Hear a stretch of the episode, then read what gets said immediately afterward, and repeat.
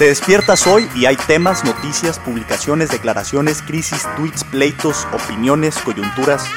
Pero, ¿cuáles importan realmente? ¿Y cómo profundizar lo suficiente sin usar tanto tiempo?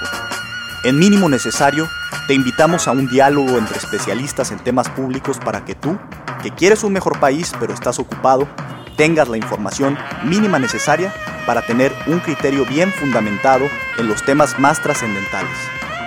Abramos la discusión pública en un nivel más alto. Es más entretenido. Bienvenido. Sean muy bienvenidos a esta nueva emisión de Mínimo Necesario. El día de hoy, contento, la verdad, de poder seguir con este proyecto en donde te podemos explicar lo mínimo que debes de saber sobre temas muy concretos, muy importantes. Y el de hoy, pues, muy al grano, la verdad, viene una recesión económica. ¿Qué podemos hacer?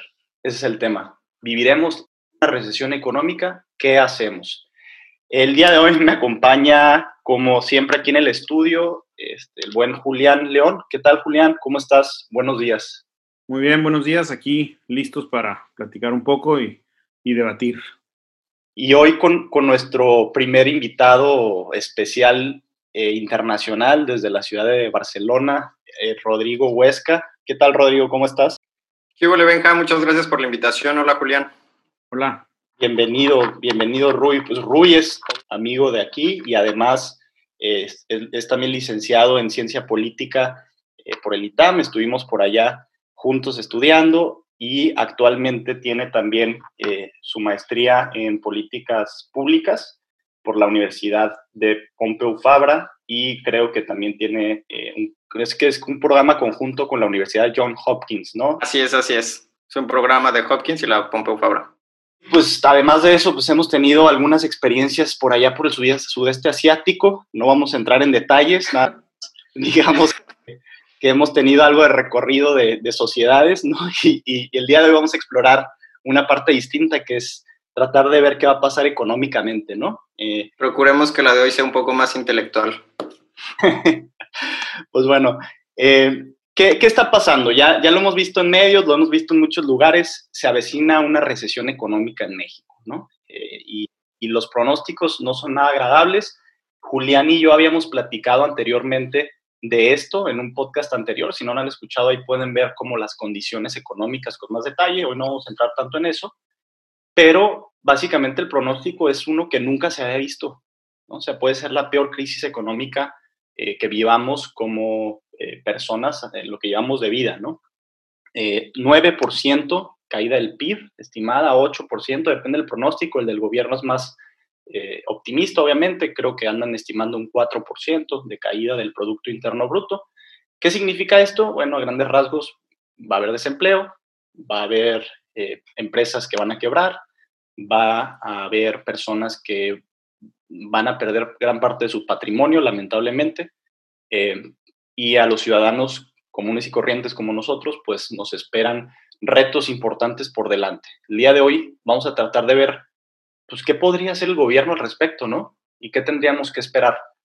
Eh, Julián, me decías antes de empezar el, el, programa este, que, que, me habías eh, de alguna manera ganado ahí con el pronóstico, ¿no? Yo decía que no iba a estar tan mal, tú dijiste que sí, pero ahora resulta que ninguno de los dos teníamos tanta razón porque en realidad va a estar peor, ¿no? De lo que, de lo que estimábamos.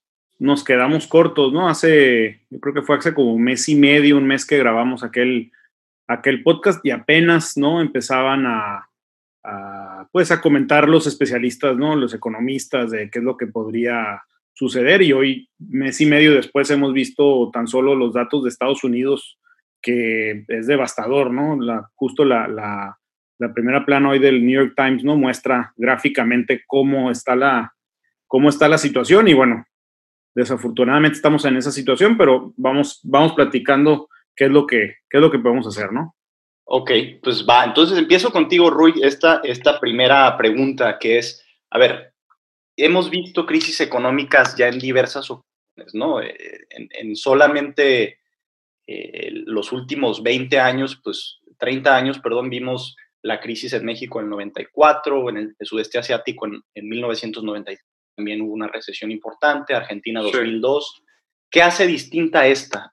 Pues mira, Benja, justo como dices, creo que nos estamos quedando cortos y antes de responderte me gustaría invitar a las personas que nos están escuchando a que si tienen oportunidad chequen un informe que sacó la OIT, la Organización Internacional del Trabajo, a mediados del mes pasado, donde señala que esta es la peor crisis desde la Segunda Guerra Mundial para el mercado laboral. O sea, de entrada ya estamos en algo que nunca habíamos visto, pero eh, justo como comentas, esta crisis tiene características muy particulares y para eso, perdónenme un minutito que me eche de choro, pero el tema es que eh, desde que terminó la Segunda Guerra Mundial hasta la década de los 70, se habrán presentado quizás unas cinco o seis crisis importantes bancarias, unas cinco o seis crisis eh, en, el, en, el, mundo especulativo, en la economía especulativa. Pero a partir de los 70 hasta 2008 se registraron 117 crisis sistémicas que fueron de la misma índole fueron del el ámbito de la economía especulativa o de la economía financiera.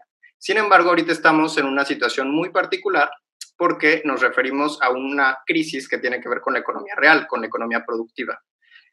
Eh, yo he escuchado esta analogía en muchísimos lugares ahorita y es que parece simple y sencillamente como si le hubieran apagado el switch a la economía, como que todo se detuvo de golpe, ¿no? ¿Y por qué es importante notar esta diferencia?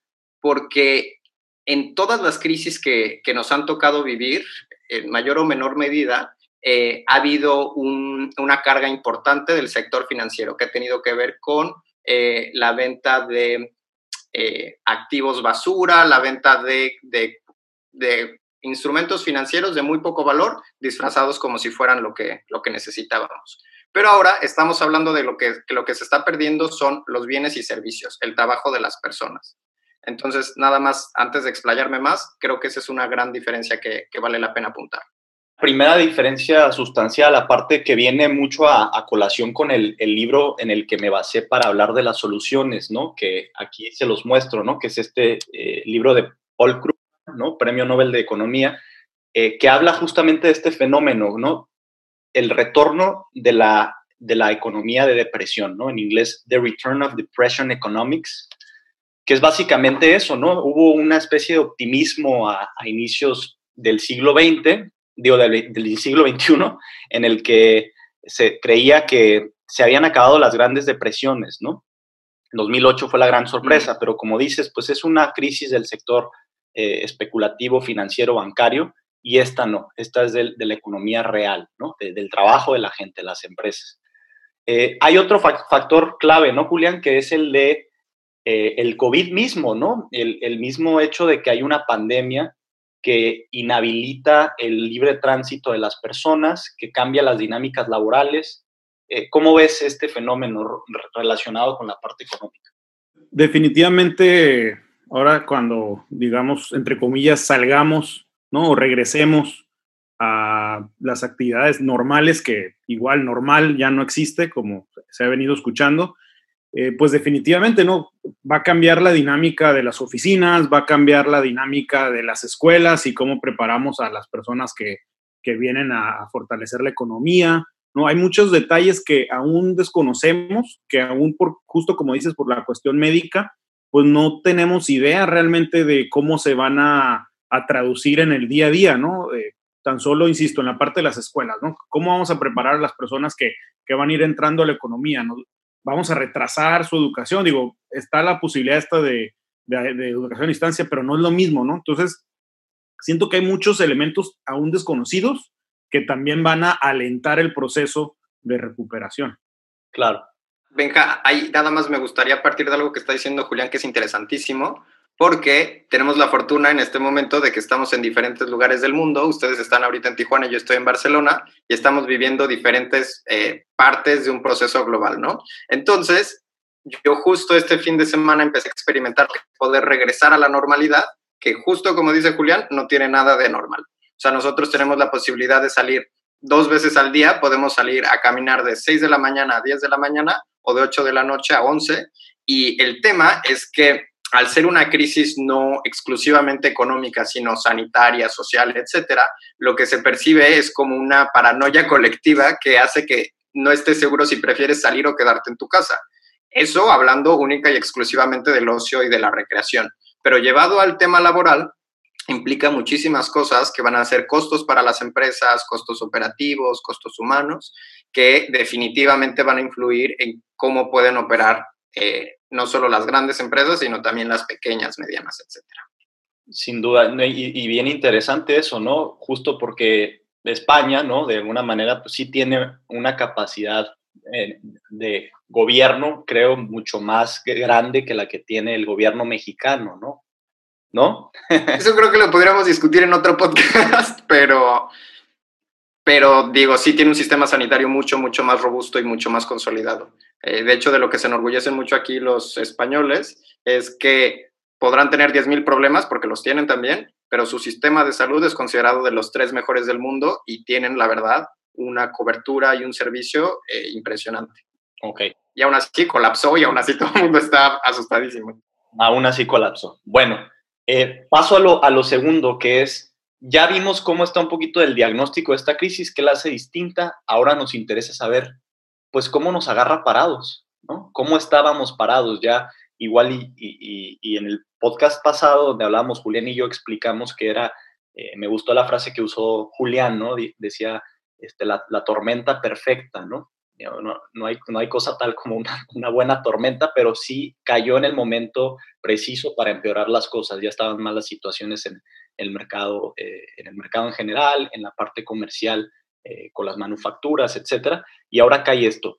Pero tú, Rui, en, en la investigación que, que haces para mínimo necesario, identificas una serie de características puntuales de México eh, sobre la economía mexicana. A ver, platícanos un poquito más de esto. Mira, respuesta corta, nos agarra muy, muy mal parados.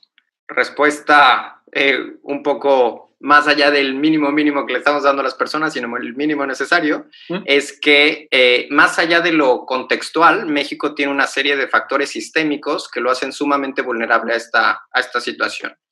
Y es que em, no solo hay una tasa de informalidad altísima, es decir, las personas que no se ven beneficiados de, de alguna especie de estado de bienestar, son muchas, cerca de uno de cada dos mexicanos trabaja en la informalidad, lo cual es altísimo. Es una tendencia propia de América Latina que vemos en países como Perú, en países centroamericanos, Colombia, etcétera, eh, pero no se asemeja para nada a lo que sucede en Europa, ¿no? Digamos.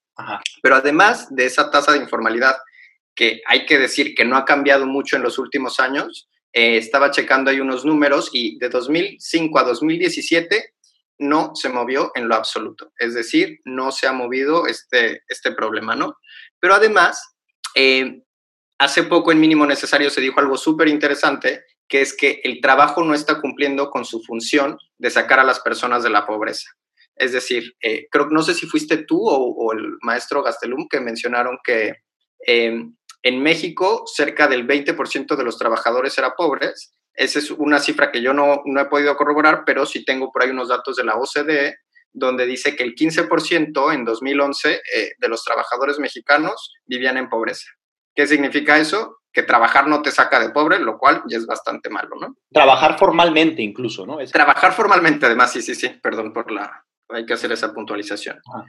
Y si eso le sumamos que tan solo en el primer mes de, del COVID se perdieron casi 400 mil empleos, de los cuales la mitad en México se dividían en seis de los 32 estados, pues ya, ya vemos un panorama bastante, bastante complicado, ¿no? Em, y, lo, que te comentaba en esta investigación que, recién hicimos es que esto es un, como diagnóstico, un panorama general del, trabajo en México, pero eh, el sector empresarial, si lo vemos así, también es, es sumamente eh, no frágil, sino vulnerable a lo que pueda pasar, porque normalmente cuando escuchamos en los discursos oficiales o escuchamos en, la televisión, etcétera, hablar de los empresarios, como que todos nos vamos inmediatamente a pensar en FEMSA o en Bimbo o en las grandes empresas, cuando lo cierto es que en México existen más de 4 millones de unidades comerciales que son eh, pymes o microempresas, ¿no? Entonces, pues el tener presente que esas más de 4 millones eh, de micro, pequeñas y medianas empresas contratan a 8 de cada 10 mexicanos, pues nos hace tener como una nueva noción de empresariado que, es importante que se, que se salvaguarde durante esta situación, ¿no? Entonces, a resumidas cuentas de todo este choro que te estoy dando, yo creo que habría que decir que el trabajo viene, viene complicado en esta situación, dado situaciones estructurales como la informalidad o el trabajo precario que hace que las personas estén en pobreza, y los empresarios también, porque al hablar de empresarios hablamos de micro, pequeños y medianos empresarios. Déjame nada más puntualizarlo para ir con Julián. Entonces son, digamos, tres, tres aspectos rápidos, que es que en México, uno, la economía la mueven las pequeñas empresas. Como tú dijiste, estas pequeñas empresas generan 8 de cada 10 trabajos formales. Eh, en segundo aspecto, la grandeza, digamos, o el gran tamaño del, empleo informal, ¿no? que también deja una gran parte de la población vulnerable porque no tiene acceso a los servicios formales de seguridad social. Digo, ahí hay algunos programas que también los atienden, pero no se caracterizan por su eficiencia. Y finalmente, eh, un, tercer aspecto que, al que no te metiste mucho, pero con el que voy con Julián, que es que hay importantes desigualdades en la distribución de los salarios. Eh, ¿Qué, qué onda con, con, esta cuestión, eh, Julián? ¿Cómo ves, eh, digamos, a grandes rasgos que eh, obviamente esta crisis no le va a pegar igual a todos, ¿no? no todos van a sufrirla de la misma manera. Los más afectados en, en, en, la investigación que hicimos, pues como se esperaba, ¿no? Son los que tienen menos ingresos, pero también los de ingresos medios, ¿no? Por el hecho de que pues son los asalariados ¿no? de empresas que posiblemente recorten personal, ¿no? Empresas manufactureras, empresas eh, de, comercio eh, al, mayoreo, etcétera. ¿Cómo ves esta situación tú? Pues mira, digo, para mí una, una situación que describe más clara la realidad que, que cualquier otra es el hecho de que entre, incluso entre los billonarios hay diferencias, ¿no? O sea, tú ves la fortuna del dueño de Amazon y ves la fortuna del dueño de Microsoft y no se comparan para nada con alguien que tiene un billón de dólares y un billón de dólares es un mundo, un millón de dólares es mucho dinero. Entonces, digo, si, si desde ahí ya existen esas desigualdades, yéndonos hacia, hacia abajo, pues bueno, está muy claro que en nivel socioeconómico medio, medio bajo, hacia, hacia más abajo, pues digo, esta situación que, que, estamos enfrentando, pues sí se las van a ver muy difícil y van a tener que empezar a tomar decisiones respecto a cómo gastan lo poco que tienen, ¿no?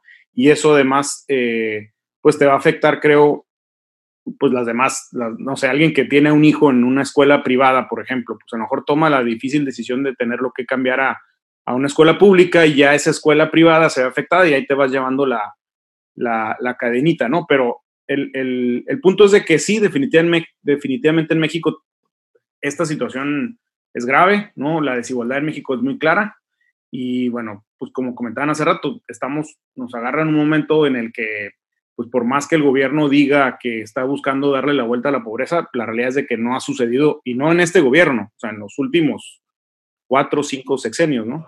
Hay una frase que, que me gustó mucho como la escribiste, Rui, eh, dices, más allá de los antagonismos ideológicos, las cifras indican que en México apoyar a los pequeños empresarios es apoyar a los trabajadores, lo cual me lleva a, ya para entrar al cierre de este podcast, a tercera sección de qué podría hacer el gobierno bien o mejor de lo que lo está haciendo para afrontar una situación como esta, que no es una novedad, si es distinta, no hay una fórmula, una receta inmediata, pero sí hay cosas que los economistas han eh, acentuado los economistas contemporáneos sobre todo, ¿no? Que sí funciona. Sí. Ahí me gustaría como retomar un poco de las cosas que está mencionando Julián con otro tanto de lo que había escrito, porque a mi parecer estamos en un parteaguas, estamos en, una, en un punto de quiebre que puede jugar muy a favor en el contexto mexicano del gobierno actual eh, o puede ser una oportunidad perdida, ¿no? Porque eh, lo cierto es que en México existe una desigualdad fuertísima, una desigualdad en muchos aspectos, ¿no? Pero eh, considero, y esto es a título personal, no vayan a creer que esta es opinión de mínimo necesario, sino de Rodrigo Huesca, que em, es una buena oportunidad para cambiar el balance entre trabajo y capital, entre los beneficios del trabajo y entre los beneficios del capital, porque eh, algo que mencionaba Julián es cierto, hay, hay grandes disparidades en cualquier decil, en cualquier nivel de ingreso, ¿no? Los billonarios son diferentes, las personas de clase media son diferentes, las personas pobres también, etcétera. Pero lo que es cierto es que en México, por ejemplo, tenemos que las personas que ganan más, solo el 20% de esas personas se llevan casi la mitad de la riqueza en ingresos, mientras que el 50% más pobre se lleva poco menos del 20% de los ingresos a salarios. Y si a eso le sumamos que el capital en México lleva mucho más porcentaje de beneficios del PIB que el trabajo, pues tenemos una situación bastante, bastante complicada, ¿no?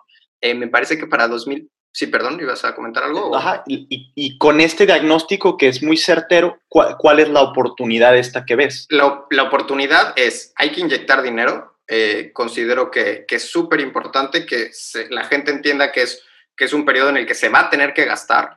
Eh, eh, mencionabas por ahí un tema importante que es que Banjico está bajando sus tasas de interés del 6.5 al 6% a créditos, eh, a, pequeños, medianos empresarios, etcétera. Creo que eso es un factor fundamental, el, inyectar dinero a inversión privada de la calle, la inversión privada del dueño de la tienda, del dueño de la lavandería, de la dueña de, de una pastelería, etcétera. Y si a eso le sumamos que es importante también reconocer el papel del gran empresariado, porque digo, al final es, es una parte importante del pastel, pues resulta evidente que lo que se necesita es evitar la confrontación y generar un poco más de, no voy a decir ni diálogos ni acuerdos, porque eso es lo que se dice en cualquier lugar de política, sino un poco más de maña, como saber de qué manera se logra eh, que a pesar de las diferencias se genere una sinergia positiva que, que beneficie a, al gobierno en, términos de recaudación, pero también genera incentivos para que las empresas grandes se queden, ¿no? Porque la oportunidad que tú, creo que es lo que me mencionabas previo al programa, ¿no? Lo que veías es si el gobierno es capaz en estas circunstancias de recaudar más e incluso, ¿no? De dar más liquidez a los pequeños empresarios y formalizar a gran parte de la población, también esta población podría empezar a tener mayores beneficios en términos de seguridad social y ahí se puede hacer eh, este de, empezar a, aprovechar la, la, crisis económica para disminuir la informalidad y no solamente para exacto. salir a flote. Exacto, exacto, exacto. Que es que la, la, la liquidez que se inyecta a través del Banco de México, es decir, expandir los créditos, pues obviamente ahorita las empresas pequeñas, medianas y, las, las más grandes también están en una necesidad de liquidez, necesitan para poder seguir pagando nóminas, seguir manteniendo sus operaciones, etcétera. Eh, eso se puede lograr a través de eh, que el banco preste más barato, ¿no? Esa es una de las maneras en las que lo puede hacer.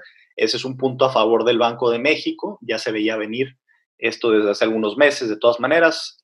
Este, hay otra segunda parte, ¿no? Que fue polémica, y sí es donde está Julián más, más este, frente de esa batalla, que es la de, bueno, no, sé si de la batalla tal cual, pero sí enterado, eh, en este tema que se buscó de, posponer el pago de impuestos y reducirlos temporalmente. Creo que es importante eso, que el sector empresarial solicitó esto no como una especie de exención, no tampoco para nunca pagarlo, sino solamente postergar eso para tener más liquidez ahorita y entonces poder mantener a flote las operaciones actuales. ¿Cómo va ese, ese tema, Julián? Pues digo, creo que ha sido sistemático el, pues no, no diría el rechazo, pero sí el, o sea, el presidente se ha desentendido prácticamente del, del, sector privado, creo que mucho por su afán de establecer una narrativa, ¿no? Y también como de blindar un poco al gobierno de la responsabilidad de lo que pues viene, ¿no? Entonces, o sea, siento que cualquier propuesta que haga la iniciativa privada, pues se trata de la iniciativa privada y por consecuencia es negativa, ¿no? Cuando pues la iniciativa privada organizada, digamos, la que, se, la que vemos en los medios, pues es, digo, en el número de, empresas, pues es a lo mejor el 10%, ¿no? El resto de las empresas del país, pues son las pequeñas y medianas empresas que son las que dan la mayoría de los empleos y por con el objetivo de ignorar a esas grandes, a esos como representantes del poder eh, económico, pues termina, creo, afectando mucho al resto de las, al resto de las empresas, ¿no? Entonces, eh, eh, estas medidas de posponer el pago de impuestos y demás, pues sí, a lo mejor eh, le doy el punto en, el sentido de que, pues si a lo mejor a Carlos Slim le das este beneficio, pues no necesariamente el dinero de los impuestos que no van a llegar al gobierno los van a utilizar para, para bien, ¿no? no pero si lo das a una empresa pequeña de 10 empleados, 15 empleados, a esa empresa le vas a cambiar realmente la situación. Entonces siento que estás afectando a la mayoría por en el afán de establecer una narrativa. Parece que eso, eso parece que no va a pasar, pero sería una de las cuestiones que podría hacer el gobierno. Y cierro con últimas dos, Rui, ya para darle cierre al, programa, el, el, tema de eh, que este a lo mejor te gusta, que es el del aumento en el gasto gubernamental, pero no en proyectos como las macroobras del Tren Maya y Dos Bocas, sino algunos proyectos que sí impacten o vayan directo a las cadenas productivas esenciales del país y especialmente por región. Eh, esta visión como keynesiana, ¿no? De la economía, de ponerla a trabajar, ¿cómo ves esa? Y la segunda, que es atraer la, la inversión privada, ¿no? Que también, digo, va en otra, en otra línea, pero si no hay inversión, pues no hay nuevos, eh, nuevos negocios, y si no hay negocios, no hay empleo y así sucesivamente. Correcto, creo que puedo añadir poco a todo lo que acabas de comentar porque lo, enmarcaste muy bien en este modelo keynesiano de aumentar el gasto, etcétera, que tiene que ver con eh, identificar nichos muy específicos en los que se puede fomentar el empleo desde la inversión pública, ¿no? Entonces, creo que lo que hay que hacer, aparte de estos cuatro puntos que bien ya mencionaste, que tiene que ver con expandir los créditos, con disminuir los impuestos, aumentar el gasto, atraer la inversión, es como empezar a desconstruir las narrativas y perderle miedo a ciertas palabras. La palabra deuda no tiene por qué ser mala, la palabra fomentar la inversión no tiene por qué relacionarse inmediatamente con la corrupción y los grandes empresarios. Creo que esta es una, otra vez, buena oportunidad en las que aumentar el gasto puede ser en proyectos productivos muy específicos que distarían mucho del tren Maya, por ejemplo, que en realidad no beneficiaría a las clases trabajadoras, sino a las medias altas. Atraer la inversión generaría eh, con eh, los mecanismos de vigilancia de las empresas necesarios, realmente impactar a las personas de, clase trabajadora de deciles más bajos, entonces yo creo que el resumen sería eso, expandir créditos, disminuir impuestos, aumentar el gasto, atraer inversión. Ok, bueno, entonces ya vimos que sí se puede, que sí hay maneras de afrontar esta crisis, que a pesar de que los golpes que vienen van a ser duros y distintos según, según los niveles de ingresos previos en los que ya nos movamos, sí hay cuestiones muy concretas que podría estar haciendo el gobierno, hay que seguir presionándolo. Entonces, eh, bueno, con eso cerramos la conversación de hoy. Eh, muchas gracias por, por acompañarnos. Sí, yo nada más quisiera agregar y tomar de lo que, de lo que comentó Rodrigo, ¿no? Digo, hay que cerrar con una nota con un tono positivo, ¿no? aunque estamos enfrentando la mayor crisis económica que seguramente vamos a ver en nuestras vidas, eh, y que no se ha visto desde los, desde los 30. Yo creo que hay dos elementos que pueden ayudarnos mucho, ¿no? que no existían en aquel entonces, que son la tecnología y la comunicación. ¿no? Así como está cayendo de rápido la economía, tenemos muchas herramientas a la mano que antes no, no existían y que nos pueden ayudar a, a regresar rápidamente. ¿no? Entonces, digo, tratando de cerrar con un tono más amigable. Está bien, yo también soy optimista de la crisis, pues siempre podemos salir airosos, pero sí hay que ser muy conscientes de que sin un gobierno bien plantado, bien cimentado, la situación se vuelve más difícil para todos, ¿no? Creo que en eso estamos de acuerdo. Habría que, ver este, qué, posición se toma. Lo que ahorita no ha funcionado muy bien es justamente la incertidumbre, ¿no? Con eso nos despedimos. Muchísimas gracias por acompañarnos. Eh, síganos en redes sociales, por favor. síganos ahí en, en Instagram Estamos como mínimo necesario guion bajo MX. Y también si no te has suscrito, acuérdate que lo más importante de todo mínimo necesario es el newsletter que se entrega todos los lunes. Entonces en nuestra página web minimonecesario.mx mete tu correo y ahí recibirás este análisis que acabamos de hacer de una manera bien redactada, bien condensada, bien fundamentada en fuentes confiables.